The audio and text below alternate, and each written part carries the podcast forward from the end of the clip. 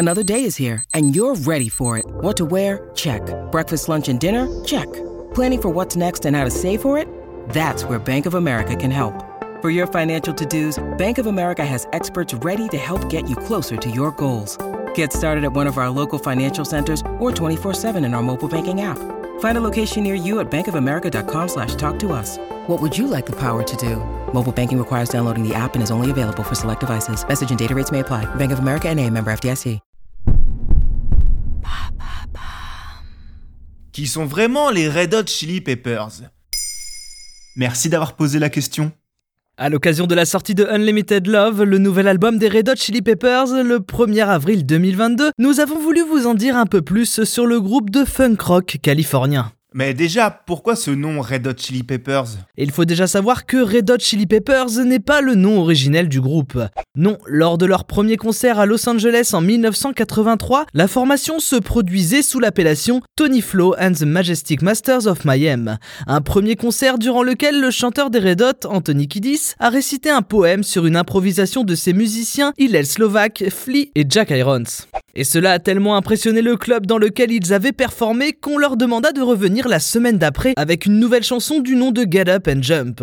Mais au bout de quelques concerts, le groupe se rebaptise Red Hot Chili Peppers afin de retranscrire les différentes sensations produites par les films comiques, d'action ou sulfureux que regarde le groupe. Et comment est venu leur succès? Le groupe s'est très rapidement fait remarquer grâce à ses prestations scéniques mélangeant des qualités musicales indéniables à des showmen hors normes. Parfois dans la provocation en se mettant totalement nus sur scène ou dans la performance pure en revisitant intégralement leurs grands classiques, les Red Hot représentent une véritable attraction scénique capable de retourner des caves comme d'animer des stades entiers. À tel point qu'au début de leur carrière, il leur a été difficile d'être à la hauteur de leur performance live sur leurs albums studio. Un défaut qui a été très vite corrigé par la suite. Mais pourquoi les membres du groupe ont-ils changé au fur et à mesure? L'histoire des Red Hot est très mouvementée à cause de disputes, d'opportunités ou de problèmes de drogue. La formation a connu de nombreuses évolutions. À la base, il y avait le chanteur Anthony Kiddis, le guitariste Hillel Slovak, le bassiste Flea et le batteur Jack Irons.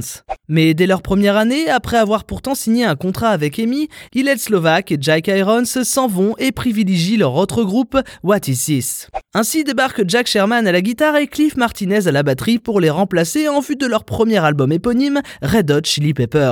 Un départ vite oublié puisque les deux musiciens originels reviendront suite à la dissolution de What Is This. Mais en 1988, après avoir enregistré deux nouveaux albums, le guitariste Hillel Slovak meurt d'une overdose d'héroïne et Jack Irons quitte le groupe suite à une dépression. Arrive alors John Frusciante, un énorme fan du groupe, à la guitare et Chad Smith à la batterie. Le premier fera des allers-retours dans le groupe, se faisant remplacer par Dave Navarro de 1995 à 1999 et puis par son ami Josh Klinghoffer en 2009 pour revenir dix ans après. Autant d'allées et venues de ces différents membres qui ont fait varier le style du groupe au cours de son histoire. Et justement, c'est quoi exactement le style des Red Hot? Du funk rock alternatif mélangeant le funk, metal, la pop, le metal alternatif, le hard rock et la fusion. Très clair, hein mais c'est ça la grande particularité de ce groupe. Un son unique dans lequel on retient le jeu de base de Flea, beaucoup basé sur le slap qui consiste à taper sur les cordes. Une technique qui place l'instrument au cœur de nombreux morceaux en en faisant une des signatures majeures de leur musique.